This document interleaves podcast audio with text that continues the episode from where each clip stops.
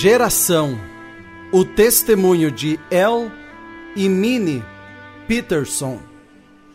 El, nascimento 28 de maio de 1929. Minnie, nascimento 4 de fevereiro de 1930. Residência atual Tucson, Arizona. Palavras de El. Durante as reuniões em Oakland, Califórnia, em março de 1957, houve um café da manhã patrocinado pelos homens de negócio do Evangelho Completo, no qual o irmão Brana era o orador principal. Minha esposa, Minnie, e eu participamos juntamente com outros 400. Após a reunião, eu estava conversando com um casal de irmãos do outro lado da rua, de onde o irmão Branham graciosamente apertava a mão de todos. Quando ele nos viu, embora fôssemos completamente estranhos, ele atravessou a rua e apertou nossas mãos também. Esse era o tipo de cordialidade que sempre víamos nele. Ele não se achava melhor do que os outros o sobrenatural em sua vida era quase além da compreensão. E quando o ouvimos e ouvimos, foi como testemunhar a Bíblia vivida diante de nós. Palavras de Mini. Enquanto eu estava sentada no banco de trás do carro de um velho ministro batista do Sul, eu o ouvi dizer: Nos últimos dias Elias virá e haverá um grande avivamento. Eu tinha nove anos de idade na época e nunca me esqueci dessas palavras. Embora eu tivesse ouvido as reportagens sobre o irmão Brana, que se espalhavam rapidamente entre as igrejas pentecostais, a minha primeira experiência veio em 1947 quando frequentava a Faculdade Bíblica da Assembleia de Deus de Seattle, presidida pelo irmão Henry Ness, eu não conseguia estar presente em qualquer das reuniões do irmão Brana na região noroeste.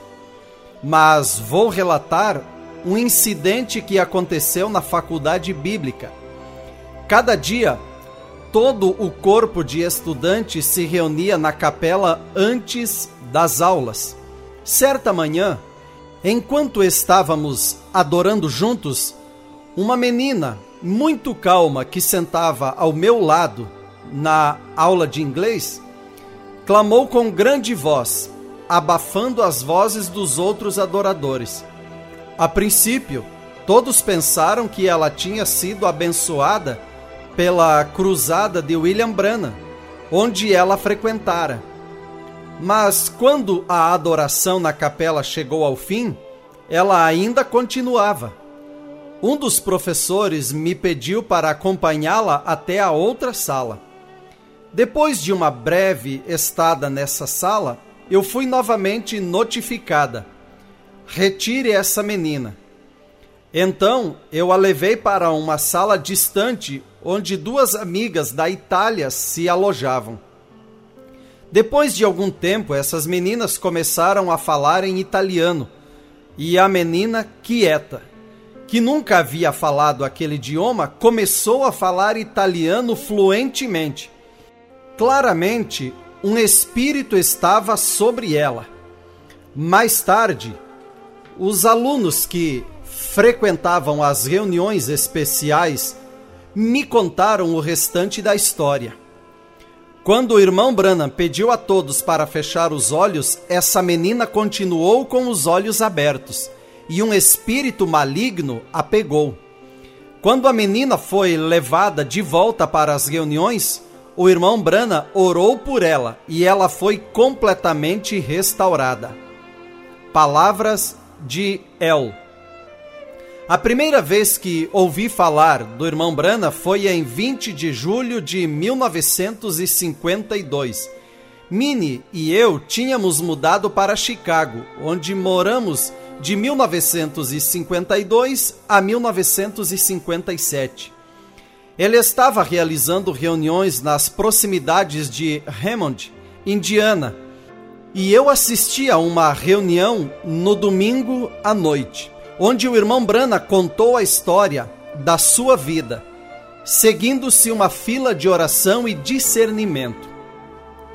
Fiquei muito comovido com a história e notei a ausência de generalizações durante a fila de oração. Ele nunca disse, por exemplo, agora alguém aqui está sofrendo com problema de estômago ou há uma mulher aqui com uma dor de cabeça. O discernimento era sem alarde e era preciso, descrevendo com detalhes a pessoa com quem ele estava falando e dizendo exatamente em que condição essa pessoa estava. Por exemplo, Mini e eu testemunhamos este caso durante a mensagem Como o anjo veio a mim. Ele falou com um homem e sua esposa sentados a algumas fileiras na nossa frente, dizendo: Esta luz aqui está pairando sobre a senhora. A senhora está sofrendo com problemas de coração e seu marido tem alguma doença. Eu não posso ver daqui, e você sabe disso, mas você está carregando um charuto no bolso da frente. Isso foi um pouco desconfortável, no entanto, percebemos que nem todas as pessoas pareciam apreciar o dom da maneira como o apreciávamos.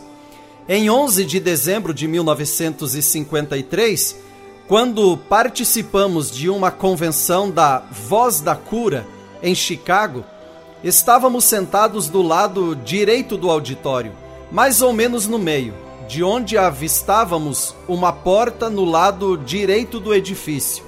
Durante o prelúdio, virei a cabeça para a direita e vi rapidamente o irmão Brana que ia em direção a essa porta lateral. Esperamos então o líder de cânticos se levantou e disse: Desculpe, mas o irmão Brana não pôde estar aqui esta noite. Palavras de Mini. Sim, ele disse algo sobre seu irmão estar doente. Palavras de El. Eu tinha acabado de vê-lo. Pensei, que coisa! Nem todos lá em cima na plataforma parecem estar dizendo a verdade. Então um dos ministros se levantou e disse: Bem, o irmão Brana não pôde estar aqui, mas quantos estão contentes por Jesus Cristo estar aqui? Todos estavam esperando com expectativa por aquele dom, mas ele não era tudo. A vida e o caráter do irmão Brana significaram muito mais para nós. Ele era alguém que nós desejávamos imitar como Paulo disse: siga-me como eu sigo a Cristo. Não estávamos seguindo o homem, estávamos seguindo Deus naquele homem. Ele inegavelmente retratou Jesus Cristo para nós. Algumas noites depois, enquanto o irmão Brana estava pregando na igreja Filadélfia, igreja do irmão Bose, ele explicou o que aconteceu na ocasião em que o vimos sair pela lateral. Quando ele chegou ao auditório, esperando para falar, foi-lhe dado um ultimato: cancelar a reunião de dois dias marcada para a Igreja Filadélfia imediatamente, após a convenção da Voz da Cura. Ou então ele não teria permissão para falar na convenção ele optou por manter sua promessa ao irmão Bose. Aparentemente, houve um preço político a ser pago pela independência que o irmão Branham buscou, a fim de levar a mensagem de Deus. O irmão Branham pregou mais de 100 vezes em Chicago e nós fomos abençoados por estar em muitas dessas reuniões. À medida que participávamos de mais reuniões, observamos que o irmão Brana não estava interessado em dinheiro ou popularidade. A humildade que ele retratou em seu modo de vida nos deu maior confiança de que ele era realmente de Deus. Nossa fé foi especialmente aumentada quando percebemos que Deus sabia tudo sobre nós. Foi o que ocorreu em 14 de janeiro de 1955 em Chicago. Foi anunciado que o irmão Brana estaria falando na igreja Filadélfia. Como se viu, nós realmente precisávamos estar lá. Na época, Minnie e eu estávamos morando em um apartamento na região norte de Chicago, juntamente com a mãe de Minnie, uma irmã uma meio-irmã e dois meio-irmãos, bem como nossas duas crianças pequenas. Éramos nove ao todo. Mini foi à igreja mais cedo naquele dia, deixando nossas duas crianças doentes com sua mãe, e recebeu um cartão de oração de Billy Paul Brana. Poucos dias antes eu havia recebido uma ligação, logo depois de chegar ao trabalho, informando que Joy de nove anos de idade, meio irmã de Minnie, estava doente e não podia mover as pernas. Liguei para um amigo nosso, que marcou uma consulta com um médico de renome. Quando entramos em sua sala de espera lotada, a recepcionista nos conduziu, passando por todos aqueles pacientes que estavam esperando, diretamente para a sala de exame. Lá eu ouvi a notícia decepcionante do próprio médico. Ele me disse que Joy tinha uma temperatura de 40,5 graus e que seu sangue tinha sido testado. Ele foi enfático. Ela teve febre reumática. Eles a levaram imediatamente em uma ambulância para o hospital infantil em Barring, Illinois. À noite, na reunião, o irmão Brana pregou a mensagem, Doutor Moisés, e em seguida passou a chamar a fila de oração. Mini era a terceira na fila, e quando ela se apresentou perante ele, ele disse essas palavras: Senhora, eu sou um estranho para você. Você não me conhece. E eu não te conheço, mas Jesus Cristo nos conhece, correto? Você crê? Você está aqui por alguém. É uma irmã ou uma meio-irmã. Ela não é filha dos mesmos pais. É uma meio-irmã. Ela adoeceu recentemente. É isto. Eu creio que ele, o médico, disse. Eu não entendi. Eu creio que ele disse febre reumática. Isso está certo? Doutor, você tem uma filha que está doente. Ela está com febre também. Você tem um filho doente.